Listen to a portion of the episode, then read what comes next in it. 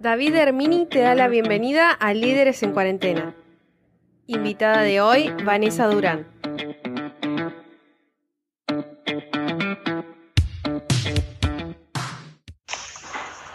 Hola. Hola, ¿qué tal? Un gusto, Vanessa. ¿Cómo estás, David? ¿Cómo te va? Un placer. Muy bien, el placer es mío. La verdad que estoy asombrado de que podamos concretar esta charla. Para mí es un, privilegio enorme. Muchas gracias. Bueno, Tati fue la que, la que nos puso en el primer contacto. Sí, sí, estuve intercediendo ahí. Bueno, eh, es, es, como te decía, un gusto. Más fue para mí eh, una maravilla meterme a, conocer un poco acerca de, tu vida, de lo que has hecho. Eh, me estuve sumergiendo un poco en, las redes a ver qué, qué información podíamos dar. Tal cual, tal cual. totalmente, totalmente. Y me llevé una serie de sorpresas muy lindas, la verdad. para mí fue muy alentador tu, tu, recorrido y seguramente a muchos de los que estemos, están hoy acá eh, también, también los vas a alentar. Eh, algo fundamental que tiene este espacio que, que, llamamos líderes en cuarentena justamente es alentar a las personas a que puedan eh, creer en que pueden seguir soñando, que se puede seguir soñando aún en medio de esta situación adversa que estamos viviendo. La idea es animar a las personas, eh, a que, bueno, que, sigan con esos proyectos, que no bajen los brazos. Y bueno, a través de las historias como la tuya, sin duda vamos a poder ser animados para seguir peleando la batalla, ¿no? Es la idea, mira, yo, yo siempre digo que las épocas de crisis nos ponen a prueba, nos ponen a prueba como, como personas, nos ponen a prueba eh, en nuestro temple para hacer, pero sobre todo nos ponen a prueba en cuán emprendedores somos. Y esta vez particularmente es, es maravilloso porque nos pone a prueba eh, en todo un desafío, a ver, a, los jóvenes, a los más grandes como yo, a todos nos pone frente a desafíos muy importantes donde el encierro y la tecnología son nuestros mayores aliados y en nuestro caso, en el caso de los jóvenes, el encierro no era su mayor aliado y en el ah. caso de los más adultos, eh, la tecnología no era el mayor aliado, con lo cual, ah. bueno, hay un desafío doble en esta, en este momento para, para reinventarse y, volver a, a encauzar nuestros emprendimientos y sobre todo en volver a encauzar las ganas, ¿no? Tal cual, tal cual. Muchos eh, están redefiniendo qué es lo que quieren en la vida y demás, así que es un tiempo crucial para muchos. Y eh, Considero que es muy interesante por ahí eh, entrar en, detalle. Voy a mencionar ahora una frase que, escuché, que, dijiste en una conferencia. Em, en sí, bueno, vos naciste en Córdoba, te criaste en Chaco eh, y después, bueno, de ahí te empezaste tu, recorrido como, como emprendedora. Ahora, ahora, vos dijiste hace un tiempo, no sé, ahora un par de años, dijiste una frase que me pareció fantástica. Dijiste, no hace falta venir de una capital, no hace falta tener un máster eh, y no hace falta ser un genio para cumplir sus sueños. Lo dijiste en una, em, bueno, en una em, conferencia muy, muy linda en, Uruguay. Ahora, en base a esto, yo quería preguntarte lo siguiente. Eh, con relación a, a, tu preparación, ¿no? Porque sabemos que vos uno te escucha hablar y bueno, uno se da cuenta a simple vista que sos una persona eh, culta, que sos preparada, que, que, sos lectora.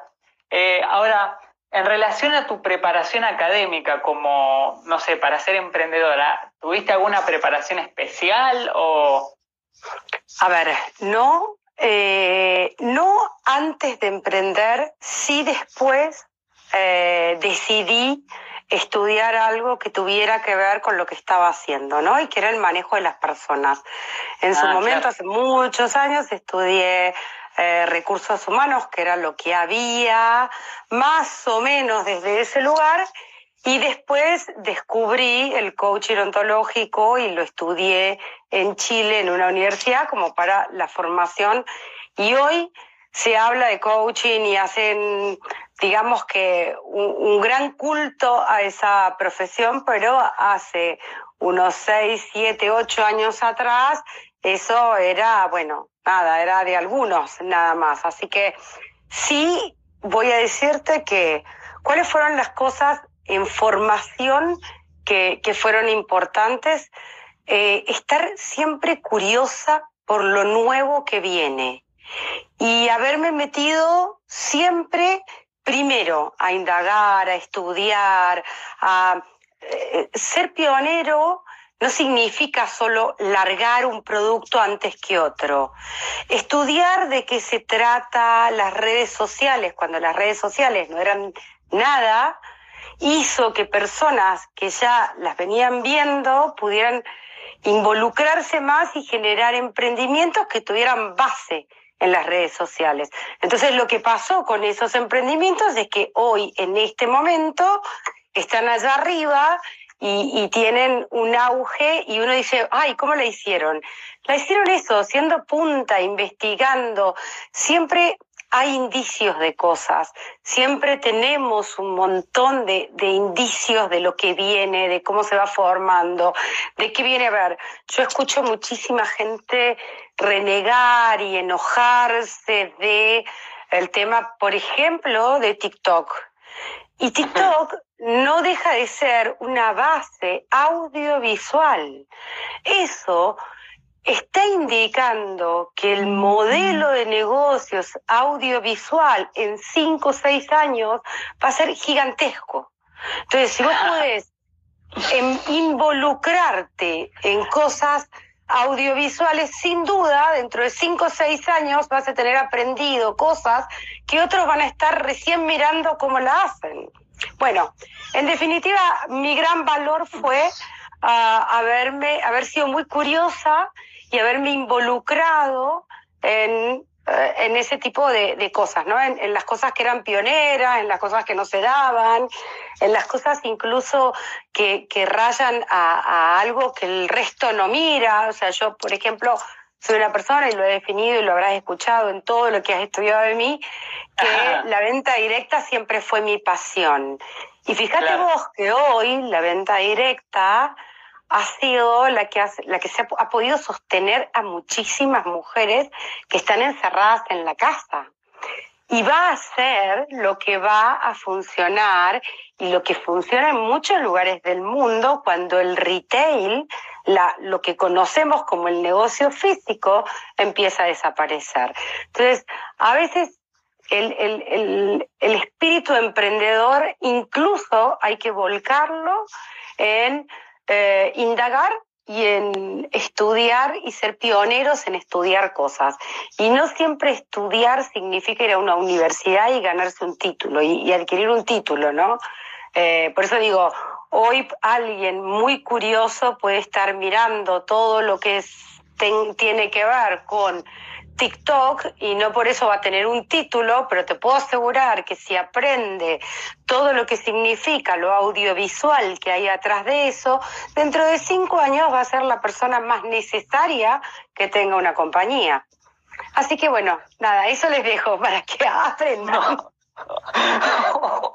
si arrancamos así, no sé cómo va a terminar esto, por Dios. Impresionante, bueno.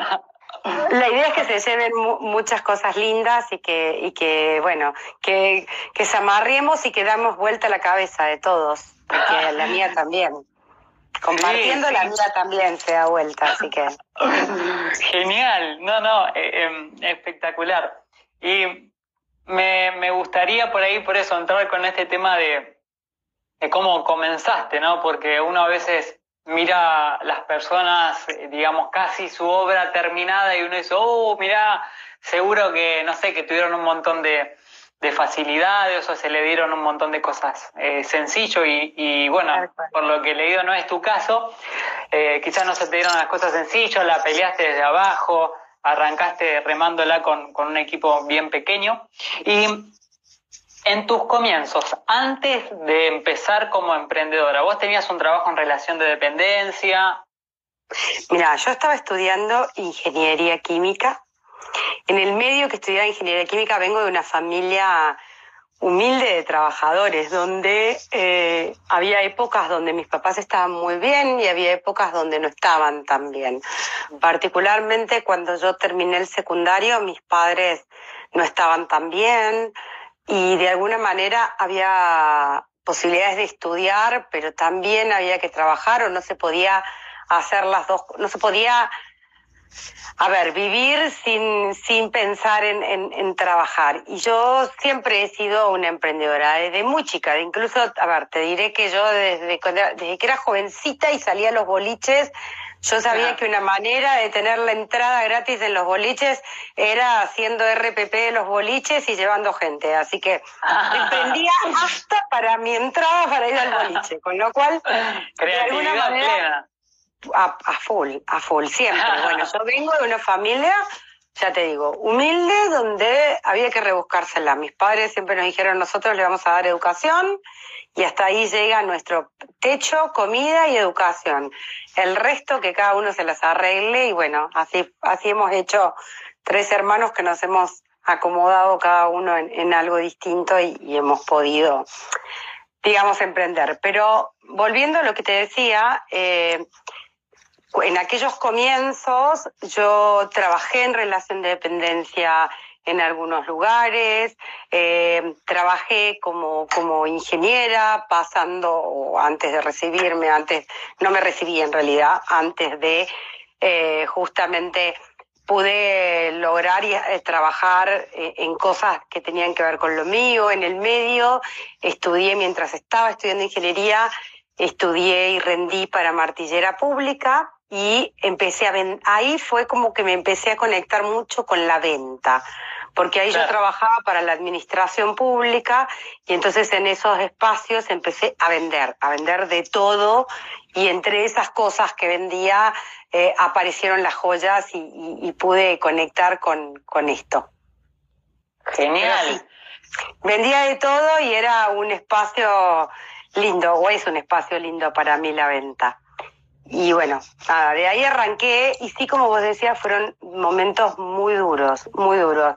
Al principio, mira, yo comencé vendiendo, vendiendo a, la, como con un maletín, como con un muestrario a las mujeres a las que, con las que yo trabajaba, a ver, yo trabajaba mucho con bancos, con, con administración pública, entonces ahí empecé vendiendo y ahí fue incluso donde tuve mis primeras vendedoras, a las que ellas para, para poder comprarse cosas me decían, bueno, déjame, yo le vendo acá a todas mis compañeras y después eh, me quedo con algo yo. Y así como fue como que empezó a armarse esa red y yo empecé a dejarles maletines más chiquitos a cada una de ellas y bueno, en ese momento lo que, lo que hice eh, fue empezar a poner cada vez más vendedoras y arranqué yendo en colectivo con un, con un bolsito con todas mis joyas al interior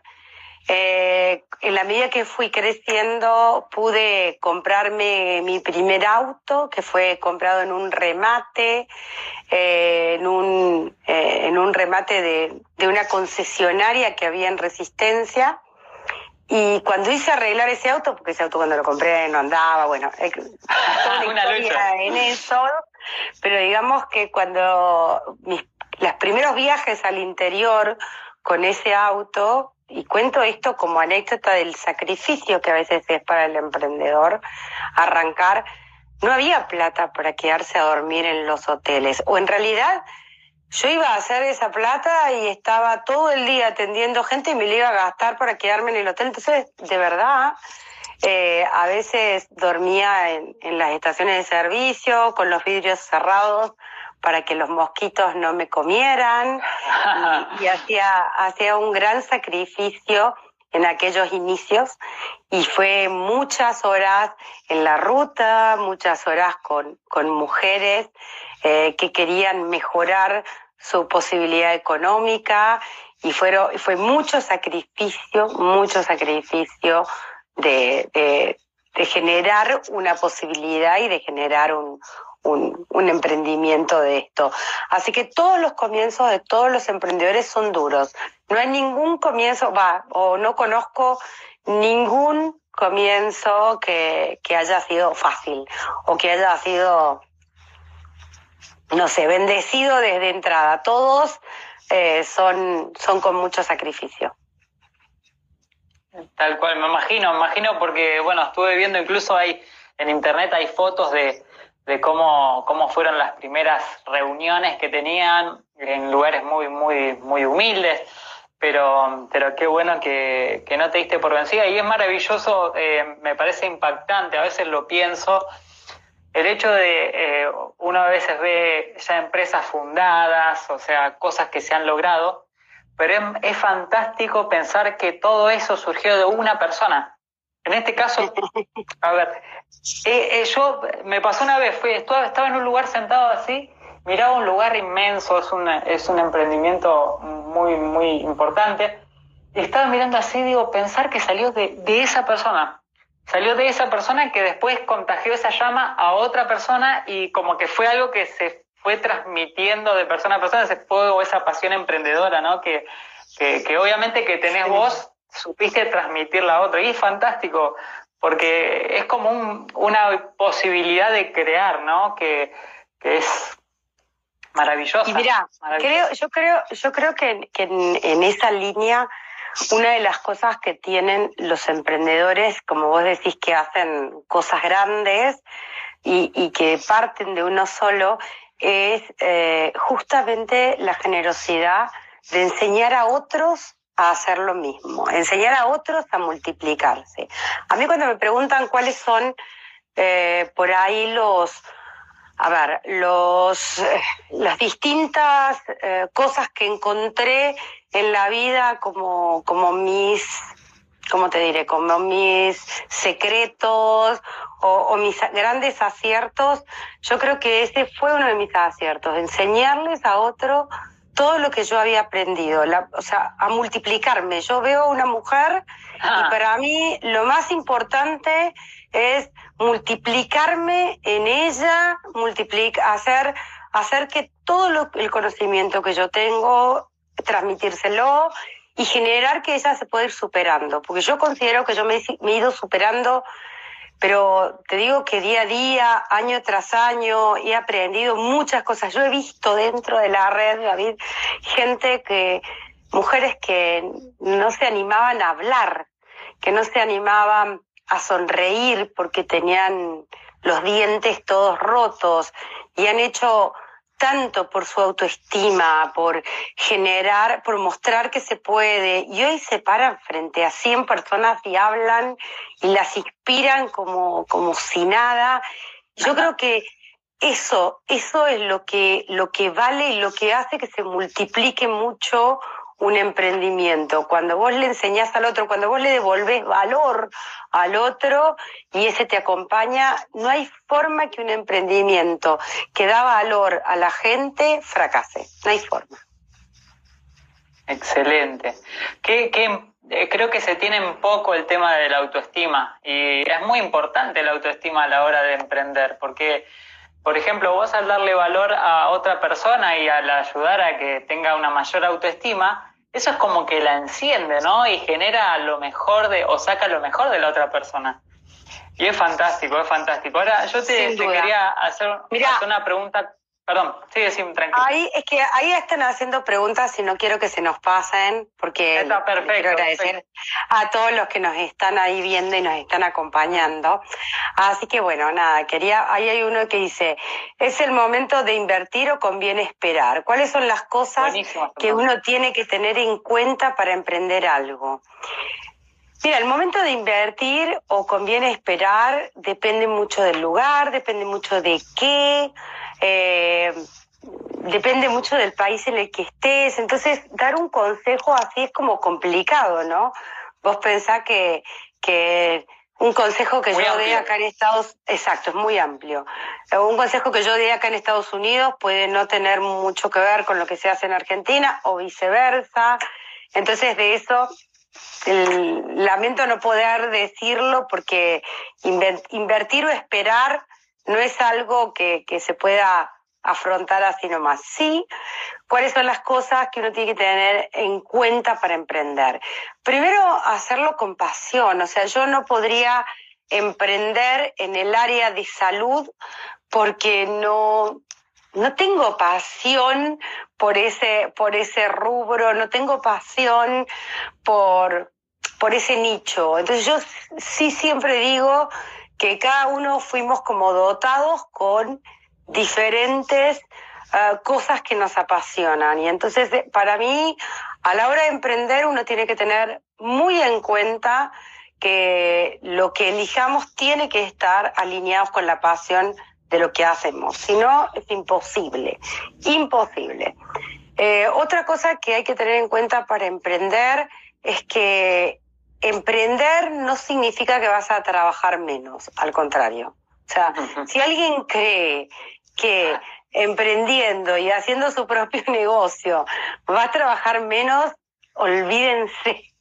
Quédense empleado en relación de dependencia porque no hay ningún lugar más cómodo que el empleado en relación de dependencia. Olvídense, olvídense.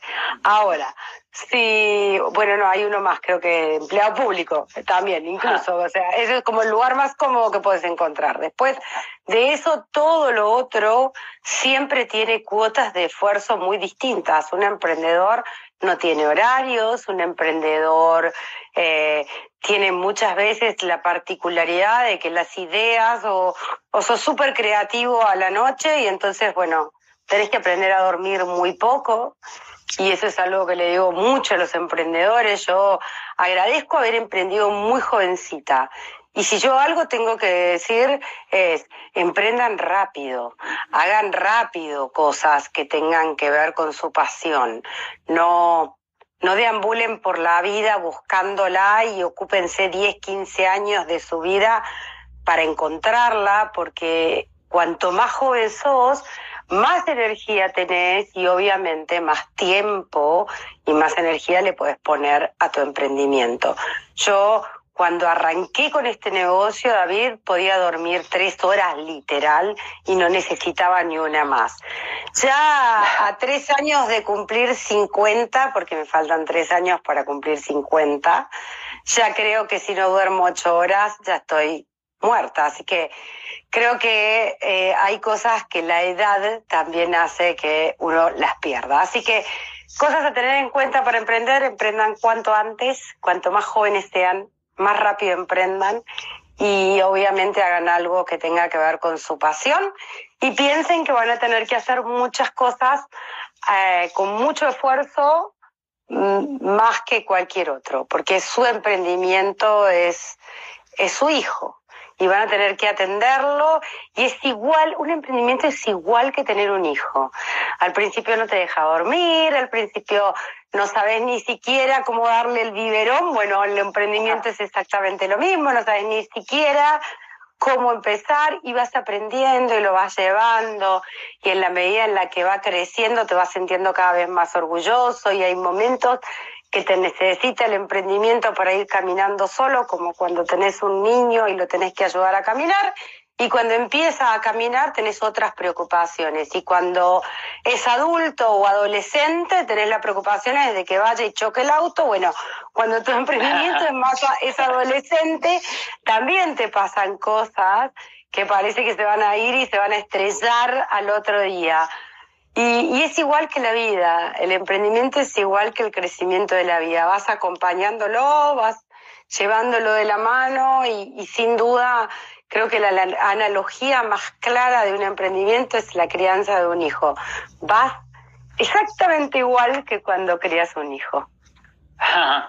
sí, me encantó esa, esta misma... Ahí está la Tati. Hola Tati, mi amor. Dice, hola genios, qué lindo escucharlos. Emprender es un estilo de vida y una de las cosas más lindas que te da es conocer personas como nosotros. Gracias, mi corazón, gracias. gracias. Gracias. Gracias por conectarnos, Tati. Acá estoy por vos. ah, sí, y una genia. Una genia. Eh, que, es, esa analogía, retomando un poquito porque no me quería olvidar de esto que me pareció genial, esa analogía de, relacionar el, emprendimiento con un, con un bebé, o con un, sí, con un bebé, es, fantástica, porque yo lo escuché la primera vez cuando tuvimos una charla hace poco con una emprendedora también, eh, que se llama Leilén. Eh, ella también empezó a hacer esa, esa analogía y me pareció genial, porque dice, tenés que abocarte, hay momentos que el país te lleva a tener que darle vida a tu emprendimiento y preocuparte de que, de que siga con vida. Y yo digo, realmente es, es así, o sea, e, es, lo más fácil de comprender para una persona que no sabe bien del mundo de emprendimiento, creo que explicarlo de esta manera es eh, súper, súper práctico y súper entendible. Ahora, en relación al producto, yo te quería hacer una pregunta bien puntual, porque a veces está esta idea, eh, bueno, yo ahora estoy leyendo bastante sobre este, este tema y, y está esto de que, bueno, la gente a veces piensa que primero tiene que crear un gran producto y después lanzarlo al mercado eh, ya terminado, perfecto, o está la otra idea que plantean algunos, algunos autores, que dice que uno tiene que mandar al mercado un producto sin terminar tanto, pero abocarse a un nicho específico. Hay distintas posturas al respecto, ¿no? En cuanto al producto. La pregunta bien concreta es la siguiente. Cuando vos tuviste que elegir el producto con el cual comenzar tu emprendimiento, que fueron, que son las joyas, obviamente, ¿cómo, hiciste para encontrarlo? Mira, eh, yo creo que las joyas me encontraron a mí, porque mi producto no son las joyas. Mi producto es la tremenda red de microemprendedoras que viven de vender a través de un catálogo o a través de todo lo que la empresa le genera. Ese es mi tremendo producto que tiene un propósito clarísimo, que es empoderar a las mujeres económicamente, es generarles la herramienta a esa que no tiene nada para invertir y poder poner la semilla en de emprendedora en una mujer que nunca emprendió, en una persona que eligió eh, trabajar sola a una determinada edad y ya no es tan empleable. La verdad es que mi producto tiene más que ver con la red que con las joyas. Yo siempre digo que el producto me encontró a mí, porque yo iba a formar sí o sí una red, porque además siempre me defino de esta manera, yo soy hija Tupperware, a mí, a mí Tupperware me enseñó lo que hay atrás de un sistema de venta directa. Y entonces digo, bueno, las joyas me encontraron a mí porque era el producto que encajaba primero con mi estilo, con lo que me gustaba, con lo que yo podía hacer y después, eh, bueno, avancé sobre un montón de cosas. Yo no creo que haya que estar del todo convencido de lo que vos estás haciendo. Creo que, que el camino te va enseñando tanto que es una picardía arrancar el camino tan amarrado a una cosa, porque cuando vos, a ver, le hiciste todas las pruebas a tu producto, hiciste todas las cosas que tenías que hacer, te enamoraste como que es el único del mundo. Y cuando vos te enamoras y es el único del mundo, no le vas a poder ver errores, no vas a poder cambiar, no vas a poder encontrar, no vas a poder escuchar al otro de lo que te está queriendo decir. Entonces muchas veces hay que animarse antes de eso, porque cuando vos ya lo tenés todo tan masticado, tenés pocas herramientas para, para modificar lo que ya arrancaste, para modificar tu producto. En cambio, si vos arrancaste con tu primer piloto, todo lo que tenga que ver con mejorar ese producto, con mejorar lo que vos estás vendiendo, lo vas a adaptar mucho más rápido, lo vas a adaptar con, con mucha flexibilidad, que es lo que necesita tener un emprendedor. Entonces, mi consejo no es esperar a tener todo perfecto, porque además no existe tal perfección. Siempre va a haber en otro lado un producto mejor que el tuyo, alguien que lo desarrolla mejor. Eh, desde Argentina muchas veces pensamos y decimos, esto es único, no hay otro. No, mis Ah. amores, el mundo es tan grande que hay gente que ya pensó y dio tres vueltas al mundo con eso. Con lo cual, hay que tratar de no amarrarse tanto a lo que creemos y sí ir por la respuesta del mercado.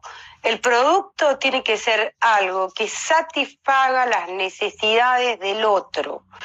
Y si yo no logro escuchar al otro, difícilmente voy a lograr satisfacer las necesidades. Con lo cual, el producto tiene que ser el primer prototipo y después de ahí arrancar y cambiar y ir modificando todo lo que se pueda. Yo arranqué y fui modificando y voy creciendo y hoy mi catálogo, fíjate vos que si yo me hubiera amarrado tanto a eso, porque además, a ver, después de haber tomado este producto, yo hice cur tomé cursos de joyería, de diseño, de diseño de moda. Me encantó entrar, además de haber hecho ocho años de ingeniería química que me dio una capacidad enorme para estar en el laboratorio haciendo los baños electrolíticos y generando la parte más técnica nuestra de las joyas, pero te quiero decir que me, me involucré mucho con el hacer y, y, estaba muy enamorada y para mí era como, como mi producto jamás voy a soltarlo. Y también entendí que el mercado necesitaba otras cosas. Mi mercado, mis vendedoras, mis consultoras necesitaban llegar, por ejemplo, a una clienta con un producto de reposición. Nosotros vendemos anillo, nadie necesita reponer un anillo al mes siguiente. Un reloj que le damos garantía de tres años, nadie necesita reponerlo a los dos meses o a los tres meses. Lo va a comprar si tiene ganas, si tiene el impulso, si le gusta, pero no es una necesidad de reposición. Y justamente mis consultoras necesitaban un producto que les abriera de nuevo la puerta a esa casa. Porque no podían ir a decirle, mira, yo hago un catálogo que dura seis meses, no puedo ir a llevarte a vos, David, todos los meses el mismo catálogo, pero sí, si logro venderte de mi línea de perfumes, yo sé que al mes el perfume se te terminó, entonces con lo cual tengo la excusa ideal para ir a sentarme y charlar con vos. Bueno, haber podido entender que lo que necesitaba mi red era lo más importante, hizo que hoy estuviéramos en pie con un catálogo que tiene cosas para la casa, que tiene productos para niños, que tiene eh, eh, perfumes, que tiene relojes, que tiene joyas, que tiene, un, que tiene alianzas estratégicas con otras marcas, donde esas marcas solo venden a través de nuestro catálogo. Todas esas cosas eh, hicieron que hoy todavía, después de 20 años, siguiéramos en pie. Y eso no es poco. No, para nada. Más todavía en un mundo tan cambiante como, como hoy, ¿no? Donde uno puede leer fácilmente que la, la publicidad misma cambió muchísimo. O sea, uno si quiere hacer publicidad al estilo como se hacía antes, quizás presentar un producto a través de la televisión. Antes era una genialidad. Si salía tu producto en la televisión era como que la gente iba y lo compraba. Ahora uno lo pone en la televisión y no lo compra nadie. Es un gasto eh, de marketing innecesario. Entonces es como que todo te lleva justamente a tener esa curiosidad que vos mencionabas hace un momento de estar al día, de ir averiguando, innovando y demás, ¿no? Tal cual, tal cual. Si uno no está actualizado, eso, gasta dinero. Si tu público no mira televisión, imagínate lo que significa si vos estás gastando cualquier cantidad de plata en la publicidad en televisión y tu público está en Netflix y no tiene claro. cable y no tiene y no tiene no, no mira televisión común así que eso hay que estar muy muy actualizado y muy conectado con el público de cada uno no creo que eso es lo más importante estar eh, conectado con quien consume tu producto, con quien va, va a valorarte y, el que, y el que, bueno, tiene que, que acompañarte durante toda la vida útil de la empresa. increíble lo que está diciendo, excelente porque em, está esto de, saber escuchar, ¿no? ¿Qué, ¿Qué, es lo que la gente quiere? Lo que vos decís y lo ponemos a, eh, digamos, en, algo bien breve, es decir, que el, emprendedor, una de las claves de, buen emprendedor es tener un buen oído para saber escuchar a, su nicho, ¿no? Así que... Tal cual.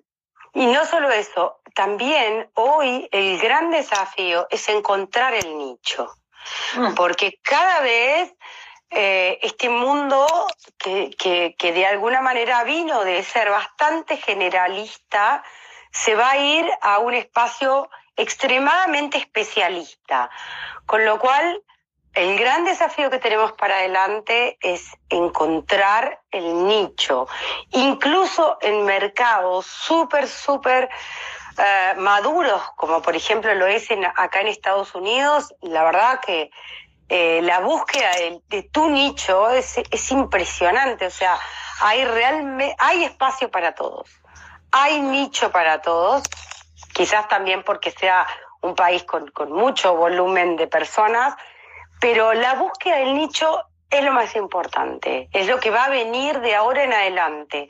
O sea, a ver, ya no alcanza con ser médico oftalmólogo, ya seguramente tengas que dedicar exclusivamente a trasplante de córneas.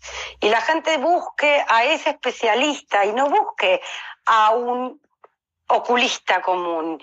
Y así va así pasa con la medicina, imagínate lo que va a pasar con todas las cosas, con lo cual tenés que aprender a tenés que aprender a detectar dentro de tu compañía qué es lo que vos haces muy bien y eso que haces muy bien potenciarlo más todavía y ver si ese nicho es el que podés competir ampliamente. Wow, qué bueno, qué bueno lo que decís, qué bueno, porque pues yo parece que te estoy festejando todo, pero es verdad, yo tengo acá un anotador y en cualquier momento lo vuelvo a escuchar este vivo porque es eh, muy bueno lo que estás compartiendo. En esto de encontrar el nicho, yo también tenía esa duda, ¿cómo uno hace para encontrar el nicho? Muy bueno lo que dijiste acá, que justamente se trata de uno conocerse, potenciar lo que tiene y ver qué posibilidades tiene dentro de su entorno, ¿no? Absolutamente. Si vos sabés lo que haces bien y si además te dedicas a investigar dónde está el que va a valorar eso que haces bien, te puedo asegurar que sin duda, sin duda, hay, hay un espacio. A ver, te lo puedo poner en, en, en, en ejemplos concretos. Si yo soy un diseñador gráfico, si yo fuera un diseñador gráfico, no lo quiero poner en cosas mías pues las tengo muy claras y por ahí, eh, nada, parece como que, que, me las sé todas, pero en un diseñador gráfico, eh, y vuelvo con lo de TikTok, ¿no?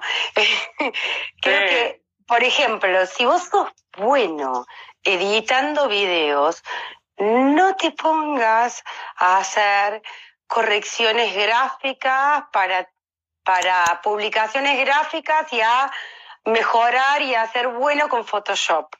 Si vos más te involucras en la, edición de videos, más te especializas, mejor sos en eso, sin duda, y probablemente aún no haya aparecido la profesión, pero en el futuro va a aparecer. Y sin duda vas a tener un espacio mayor que el tipo que era diseñador gráfico y que nunca se especializó en algo y hace de todo un poco, más o menos bien, o bien, pero de todo un poco, ese no va a estar siendo más mirado que vos, que sos un súper especialista en edición de video. Creo que, que todas las profesiones van a tener ese pedacito de la especialización, todas, todas. No va a haber una que no va a tener. Si vos, por ejemplo, sos, como yo siempre digo, hablo con, y a veces he dado charlas con chicas realtor acá en, Miami o he estado con ellas, digo, si vos sos especialista en vender una casa que cuesta 5 millones de dólares, seguí especializándote. ¿Cómo te especializas en eso? No vendas una casa que cuesta 200 mil dólares. Seguí especializándote primero en conocer, en conocer los atributos, en conocer qué cosas son las que quieren las personas que pagan 5 millones de dólares una propiedad. eh, qué buscan, qué, qué barrios, qué, mm, qué atributos, qué, qué historias, qué storytelling le vas a contar a cada uno de los que vayas a visitar o a, o a ver, cómo te vas a preparar vos con el speech para hablarle a alguien que quiere comprar una casa de 5 millones de dólares cuando vos nunca la habitaste. Pero vos tenés que saber vendérsela.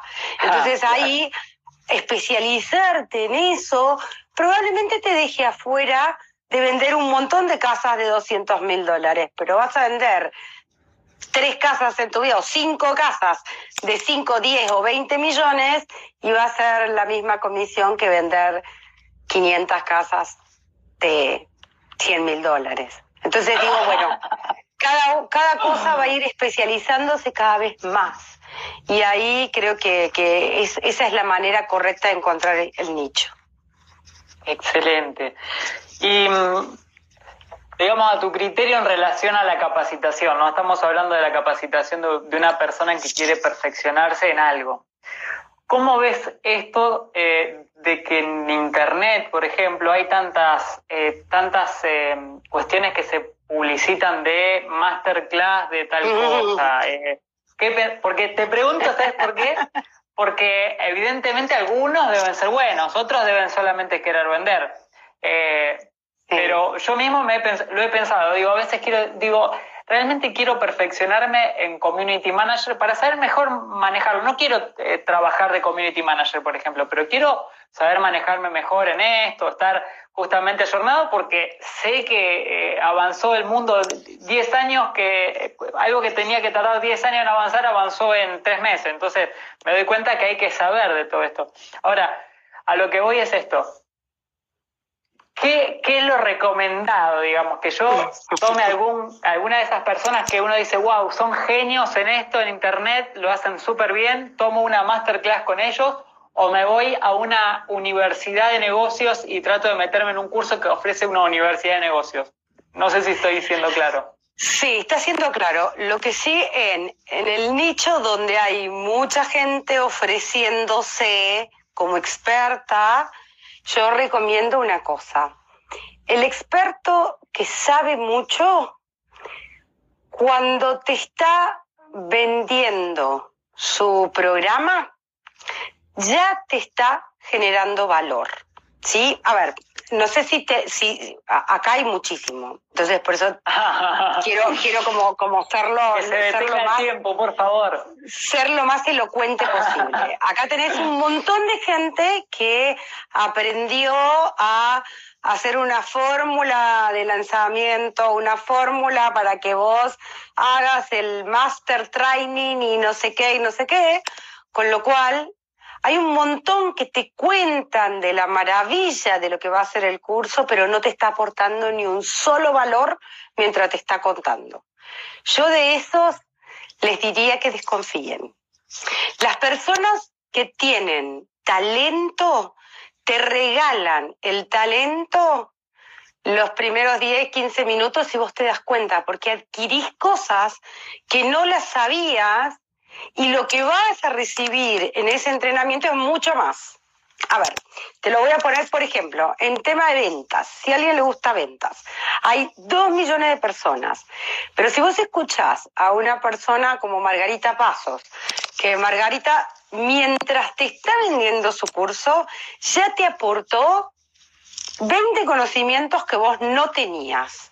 Con lo cual, te está demostrando que lo que tiene para darte es tanto más que sin duda conviene ir y tomar el curso con ella. Ahora, cuando vos escuches a un montón, que los escuchás 15, 20 minutos hablar y no te están regalando ni un solo conocimiento nuevo, uy, porque evidentemente tienen dos o tres cosas para contarte y a lo mejor pagar un curso 50, 60, 100 dólares para aprender dos cosas, no sé si está ah. tan bueno.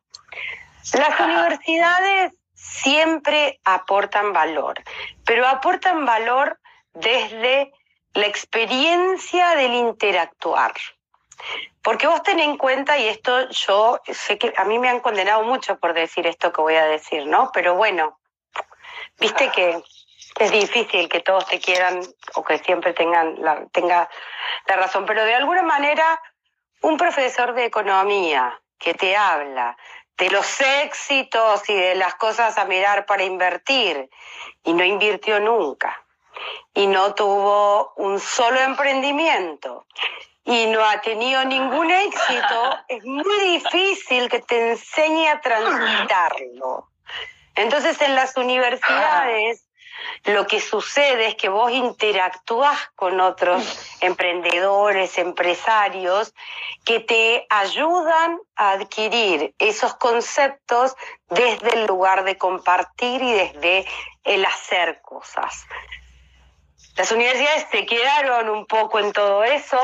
De todas maneras, hay muchas universidades que trabajan mucho con emprendedores, con, con gente que puede aportar valor desde otro lugar, así que también hay universidades que se han ayornado mucho a, no solo traer el profesor que te cuenta la parte de lo que dice el libro y que no puede aportarte otro valor, sino que traen ejemplos y trabajan muchísimo con, con emprendedores o grandes, eh, o grandes empresarios que pueden contarte cómo atravesaron todas las cosas.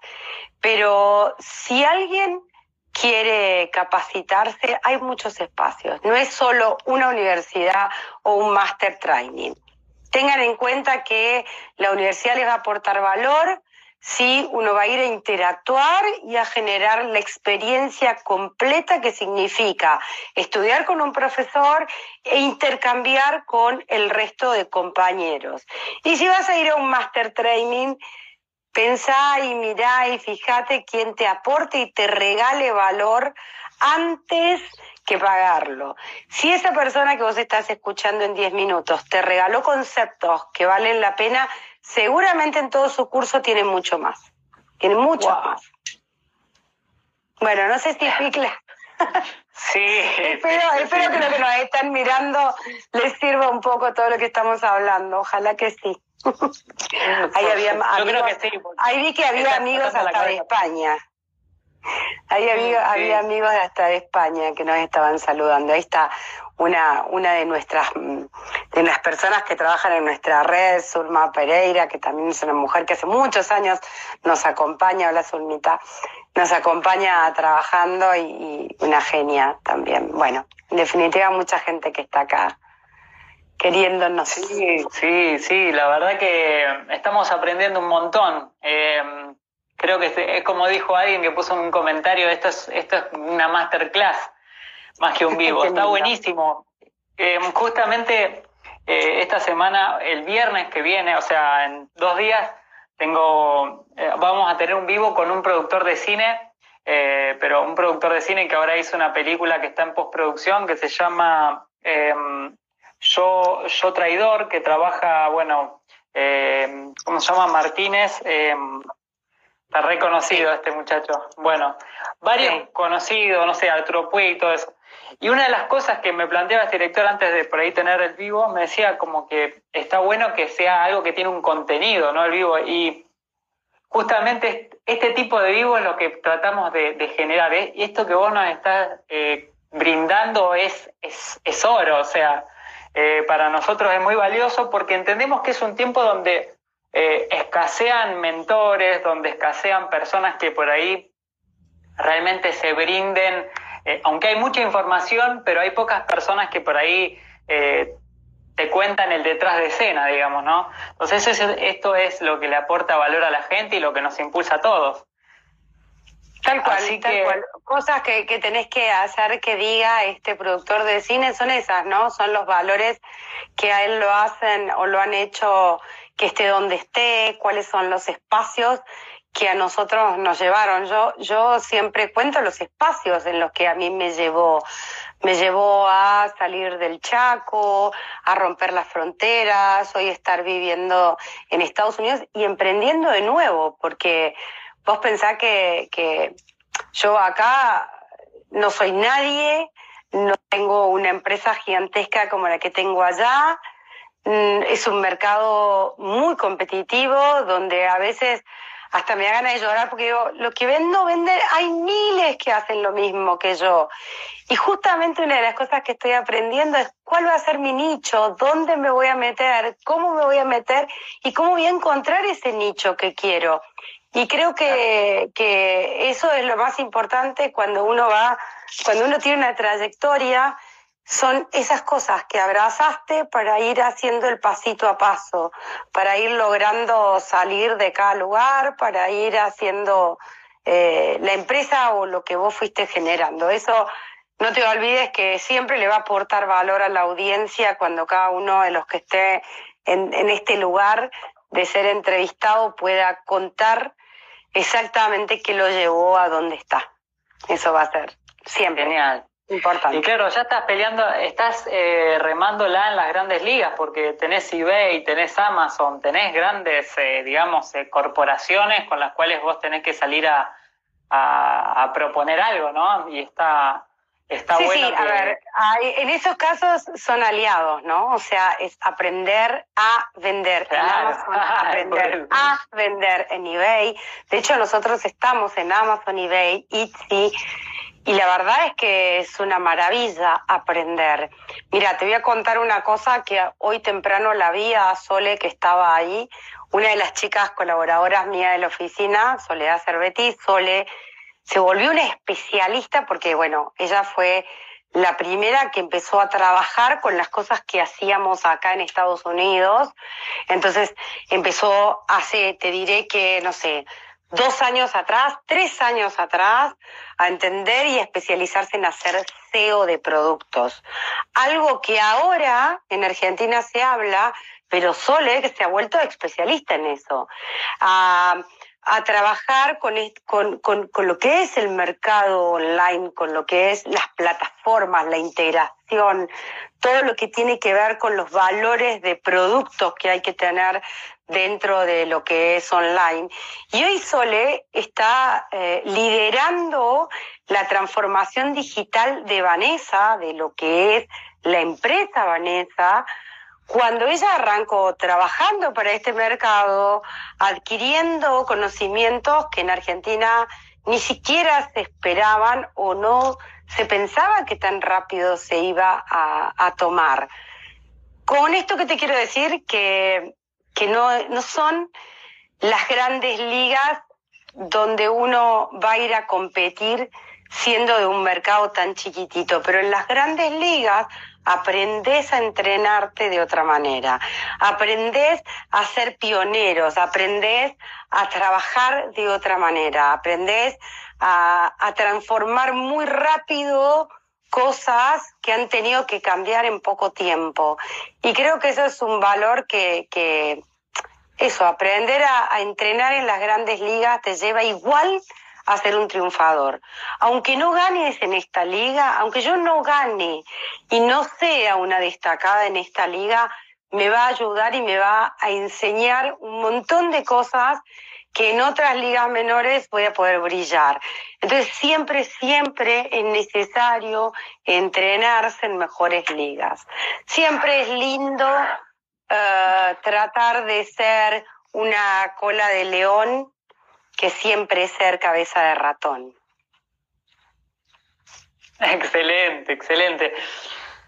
Tristemente para, para todos los que estamos acá y para mí nos estamos quedando sin tiempo, Instagram corta a la hora, así que Sí, nos están sí, quedando creo que cinco minutos. Eh, pero bueno, yo personalmente eh, te quiero agradecer profundamente por este tiempo que nos has brindado, realmente ha sido eh, muy, muy inspirador. A, a, mí en lo personal, yo estoy también pensando en algunas cuestiones y creo que me ayudaste a acomodar algunas ideas. Eh, qué buena, porque bueno, qué buena. digamos, es, es, como que, eh, no sé si, si dijiste lo que quería escuchar o, eh, bueno, o vino como una respuesta para mí, pero, pero genial. Que conste, que, conste que no hablamos antes y que no, no coordinamos para nada este vivo, para nada. Tal cual, tal cual, tal cual, tal cual. Totalmente. Así que totalmente. está bueno, está bueno que lo que yo dije te haya hecho sentido. Eso, eso me parece que, que, que es lo más importante, que hayas, que te haya podido llegar algunas cosas y que a los que nos están escuchando y nos escucharon les sirva algunas cosas, porque de eso se trata, ¿no? De, tratar de, de, lograr que todo este mercado se ponga en movimiento, porque si a vos te va bien, vas a tener plata para comprarme joyas y relojes, y si a mí me va bien, voy a tener eh, seguramente para consumir algún producto o algún servicio de los que vos hagas. El mundo tiene que ser así, tiene que ser una rueda de abundancia para que a todos nos vaya bien. O sea, es el único camino. Muchísimas gracias, muchísimas gracias, de verdad nos has eh, aportado muchísimo valor, nos enriqueciste mucho, nos tiraste eh, data de, de, la buena y, bueno, estamos a la espera de tu libro. Eh, por lo que he escuchado, estás trabajando en eso. Muy pronto, muy pronto, muy pronto. Y ahí, ahí no es que cuento secretos, ahí cuento el método de, de, de perseverar y de hacer muchas cosas súper interesantes, pero sí está mi método y, y que si me sirvió a mí, seguramente a otros le puede servir, seguro. Excelente, muchísimas gracias, muchísimas gracias. Muchísimas gracias, Vanessa, y muchísimas gracias a todos los que han participado de este vivo. Espero que, les queden muchas cosas y bueno, que Dios los bendiga a todos. Muy buenas noches. Gracias, gracias a todos por escucharnos. Beso, beso. chao, chao.